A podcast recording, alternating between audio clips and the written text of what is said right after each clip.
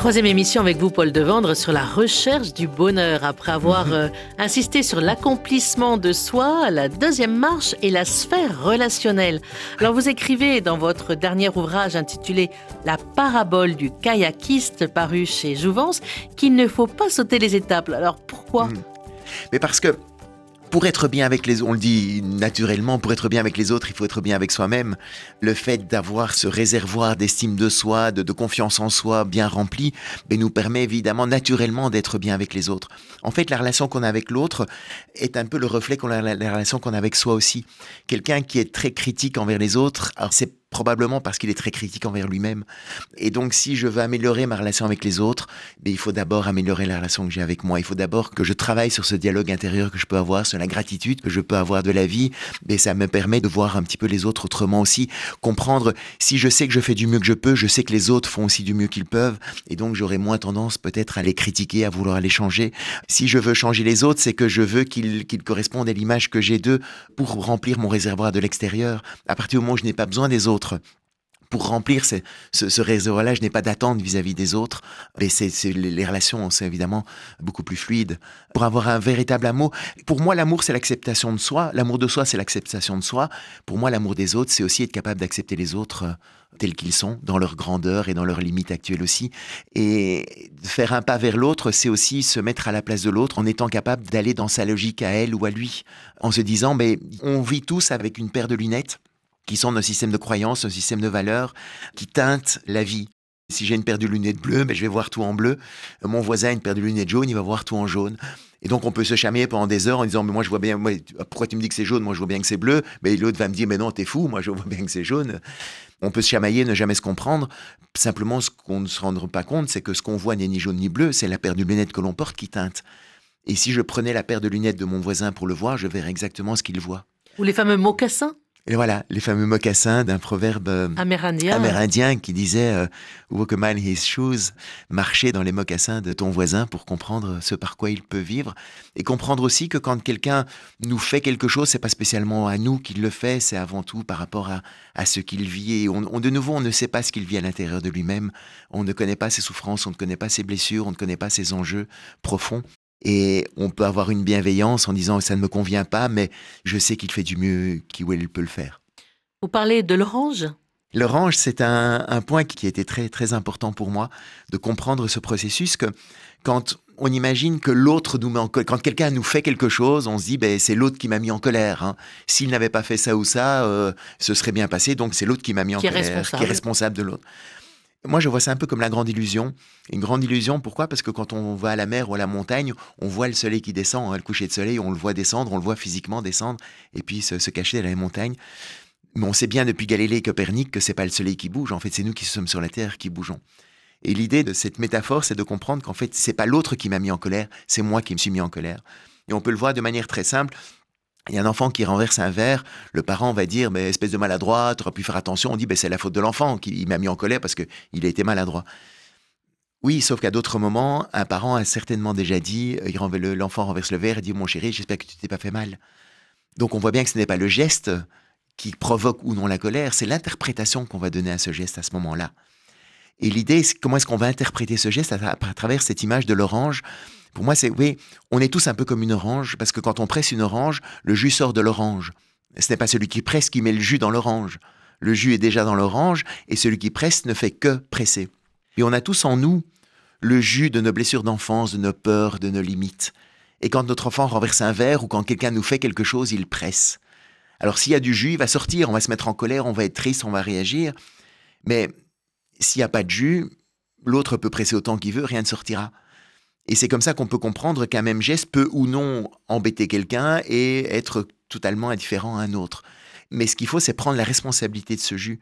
En fait, on a tous nos blessures émotionnelles. Une blessure physique, on le voit, hein, du sang qui coule, on voit qu'il y a un problème. Une blessure émotionnelle, on ne le voit pas. Mais c'est grâce à la relation à l'autre, l'autre va nous mettre le doigt et souvent les, les personnes qu'on aime le plus, nos plus proches, nos conjoints, nos enfants, sont ceux qui sont là pour nous mettre le doigt sur nos blessures. Alors on peut dire c'est de la faute, c'est lui qui m'a fait mal, ou bien dire tiens, ben là, oui, effectivement, il a, il a poussé, ça m'a fait mal, mais c'est parce que c'est moi qui suis blessé. Et je peux alors savoir où c'est pour faire un petit travail pour avancer et avancer dans ma guérison par rapport à ça. D'où l'importance euh, de l'estime de soi qui est la première marche. Oui, et l'importance d'accepter de prendre la responsabilité, d'accepter aussi ses points faibles, d'accepter ça pour le guérir et, de ne pas rejeter la faute sur l'autre en rejetant, en disant c'est ma faute, moi j'ai rien à voir là-dedans, etc. On voit que c'est l'importance de la première marche, mais on voit que cette première marche peut se renforcer évidemment aussi par la relation qu'on va entretenir avec les autres qui, va, qui peut nous aider ou non à renforcer encore ce socle d'estime de soi et de confiance en soi. Et comment rentrer en relation vraiment avec l'autre Rentrer dans, dans ses baskets, dans ses mocassins? C'est d'abord par l'écoute? Par l'écoute et aussi par le partage, mais surtout par l'écoute, en étant capable de ne pas prendre personnellement ce que l'autre peut nous dire. J'en parle dans Mars et Vénus, c'était un des aspects qui était essentiel dans le spectacle que j'ai développé sur toutes les questions, euh, relations entre les hommes et les femmes, c'est que je compare le féminin à une vague, parce qu'une vague, il y a des hauts et des bas, et donc dans la phase montante, tout va bien, la vie est belle, et puis à un moment donné, il y a un trop-plein émotionnel et donc la vague va déferler. Et, c'est là où euh, le féminin peut euh, utiliser, faire un peu ce qui apparaît comme des reproches, tu ne fais rien, il y a ci, il y a ça qui va pas, etc. Enfin, donc, elle va exprimer tout ce qui va pas bien, tout son ressenti. Et très souvent, l'erreur que beaucoup d'hommes vont faire dans ces moments-là, c'est qu'ils vont lisser la vague parce qu'ils vont se sentir attaqués, agressés. Ils vont prendre ce qu'elle dit à ce moment-là comme une critique, comme un reproche. Et c'est d'autant plus vrai que moi j'ai d'estime de moi, plus je vais être, euh, je vais prendre ce que l'autre me dit comme une critique, comme un reproche, et plus je vais avoir tendance à me justifier. Et donc c'est là où c'est important de comprendre que ça n'a rien à voir avec soi, ce, trop-plein émotionnel n'a rien à voir avec l'autre et juste apporter cette sécurité, de permettre à l'autre d'ouvrir ce trop-plein, de lâcher ce trop-plein émotionnel est une sécurité énorme dans une relation. Mais pour ça, il faut être suffisamment fort pour ne pas le, le prendre personnellement et ne pas vouloir se justifier ou répondre, etc. Parce que c'est là où généralement on monte dans les tours et on ne se comprend plus.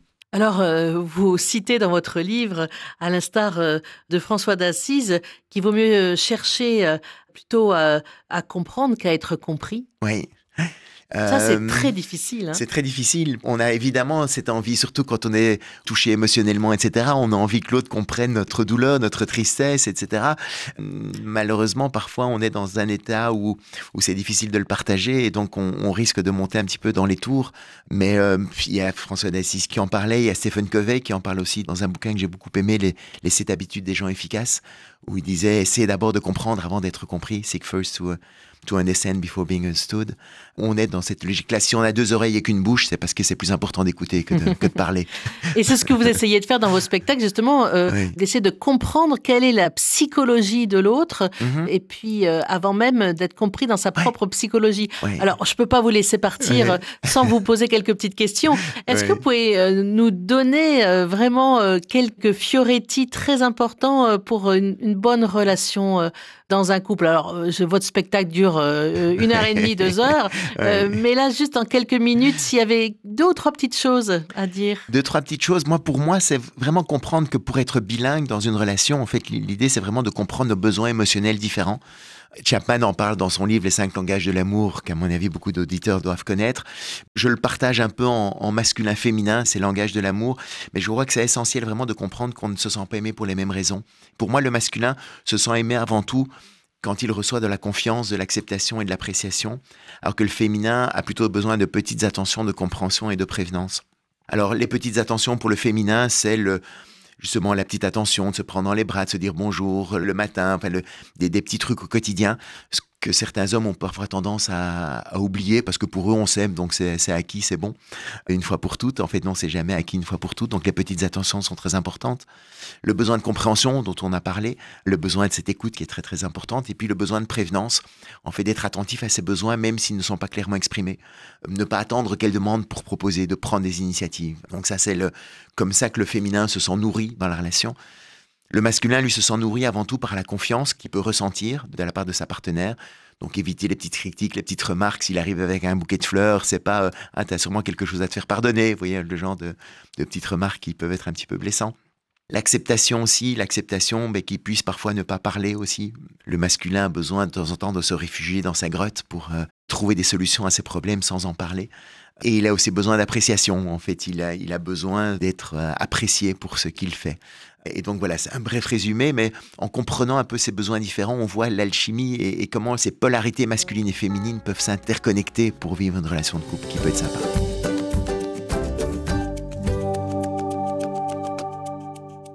Paul de Vendre, ensemble, nous sommes à la recherche du bonheur. Alors, Ouais. du bonheur aussi dans les couples, mais aussi euh, du bonheur Pour soi.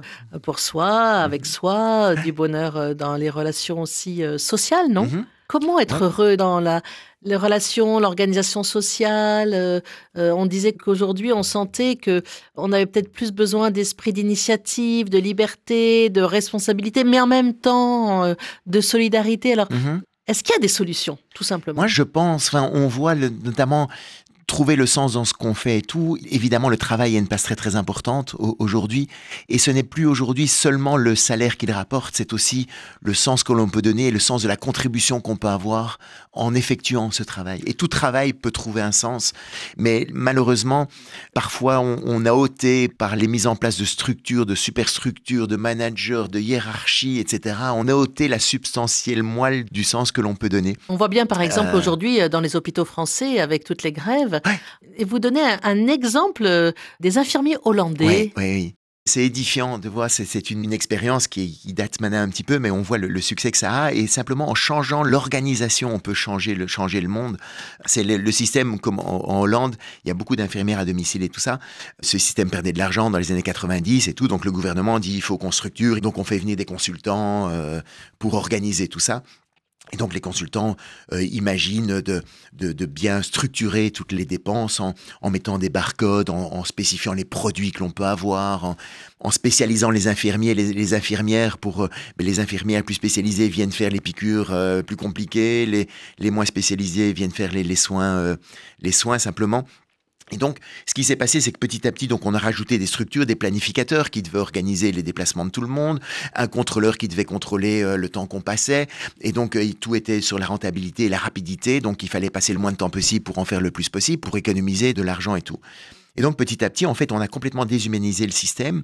Les infirmières, les infirmières devaient courir de, patient en patient. Il y avait même des codes barres qui étaient sur les portes où, ils, cochaient avant et après pour voir le temps qu'ils avaient passé, etc.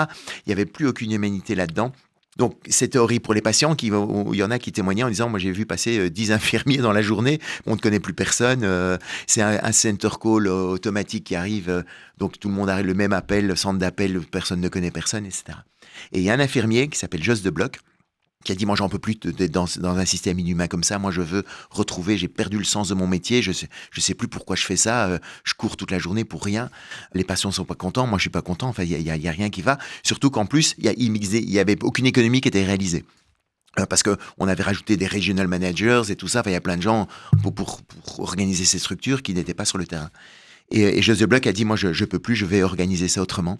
Et donc, il a commencé à organiser des petites cellules de 12 infirmiers qui avaient leur centre d'appel propre, qui s'organisaient entre elles et entre eux pour leur planning, leur, leur congé, etc. Il a créé un système intranet très performant pour permettre euh, la, la connexion entre ces groupes, pour pouvoir les renseignements, justement, quand j'ai besoin de quelque chose, un renseignement, une nouvelle méthode qui pourrait être mise en place, etc. Et en quelques années, pour être bref, en quelques années, en fait, il a complètement changé le système. En trois ans, il y a plus de 7000 infirmiers qui ont changé et qui sont venus chez Burzorg et il a pris 70% des parts de marché. Et le plus extraordinaire, et donc parce que là, les gens ont retrouvé de l'humanité là-dedans, en passant plus de temps avec les patients, les personnes âgées notamment parce que les personnes âgées restent plus longtemps maintenant chez eux, ils rentrent plus vite quand ils sont hospitalisés, ils rentrent plus vite parce que Joseph Bloch a organisé le fait que quand une personne fait appel à eux, ils vont passer une après-midi, ils prennent un café avec la personne, ils vont voir les voisins en disant vous savez, il y a une personne âgée qui est juste en dessous de chez vous, est-ce que peut-être si elle a besoin de beurre, est-ce que vous pouvez lui en apporter? Il a recréé du lien social, ces infirmières ont, recréé du lien dans les immeubles, dans les communautés. Et donc, lui, il, imagine l'entreprise comme un organisme vivant. Il dit, moi, je ne suis pas le patron.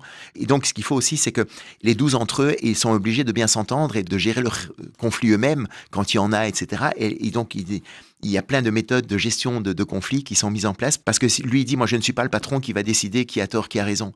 Comme dans n'importe quelle entreprise où on va chez le, c'est les deux enfants qui vont chez, chez le père ou la mère pour dire, euh, dis-moi qui a tort, qui a raison. Moi, il dit, moi, c'est pas moi. L'entreprise, c'est pas mon entreprise. L'entreprise est un organisme vivant, c'est une cellule vivante qui grandit et chaque cellule a toutes les ressources en elle. C'est un peu la philosophie euh, des entreprises libérées. Oui, oui, c'est un des exemples pour moi phares de l'entreprise libérée aujourd'hui. Et le plus magnifique, c'est que donc il y a, il y a 8000 personnes sur le terrain, 8000 infirmiers, et il y a 40 personnes dans les bureaux. Et ces 40 personnes sont au service de ces infirmiers. Oui, c'est pas l'inverse. Dans beaucoup d'entreprises, à un moment donné, en fait, maintenant, les, commerciaux ou les opérationnels sont un peu au service de, des managers qui sont là en train de, comme euh, Guignol, à bouger les fils des marionnettes.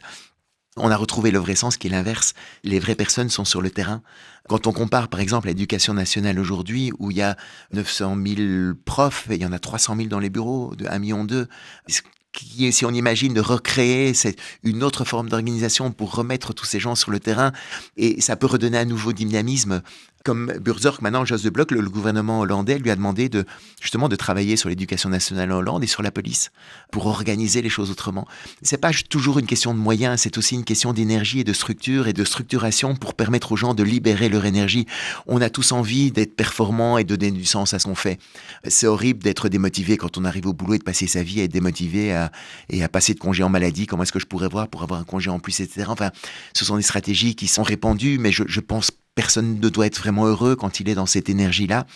Et, je crois qu'aujourd'hui, c'est très très important de pouvoir euh, retrouver cette énergie pour vivre et pour organiser la, vie autrement.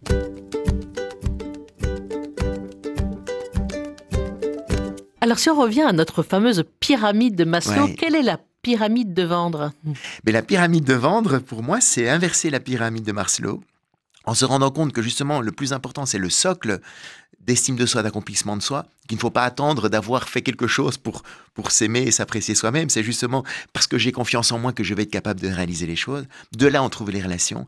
Et puis, la sécurité qui est un, cadeau merveilleux, qui est évidemment un but en soi, mais devient une conséquence.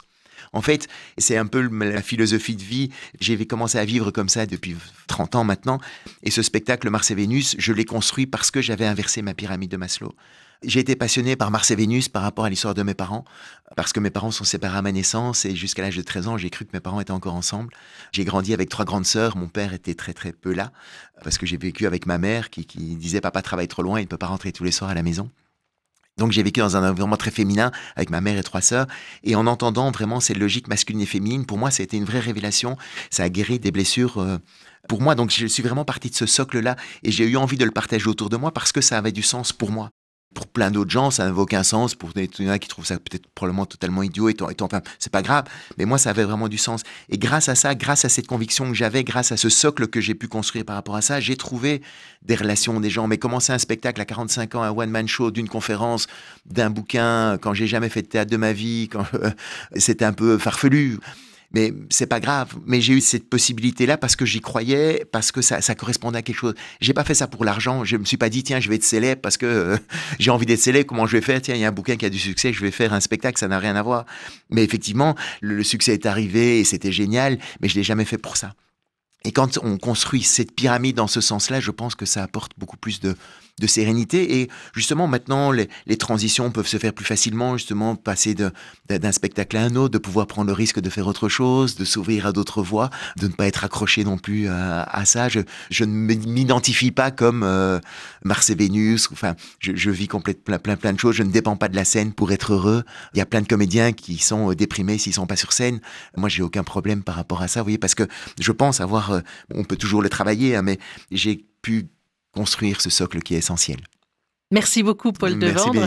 Alors, euh, à bientôt pour votre prochain spectacle, justement sur euh, la recherche du bonheur, sur la parabole du kayakiste. Alors, je rappelle que vous avez sorti ce livre aux mhm. éditions Jouvence. Ça sera pour quand, ce prochain spectacle Pour le moment, je vais, je vais partir en conférence avec, euh, pour, pour vraiment partager ces idées, ce thème. C'est assez visuel. et, et c'est vrai que Parfois, on peut avoir des résistances par rapport à cette nouvelle idée parce que on est accroché, on a grandi dans cette idée que la sécurité est essentielle et je sais qu'elle est essentielle. D'accord, je veux pas contredire ça, mais je pense que pour garder cette sécurité aujourd'hui, la meilleure chance c'est de partir de soi, de prendre le risque de créer ce socle, ce socle d'estime de soi pour avoir cette sécurité.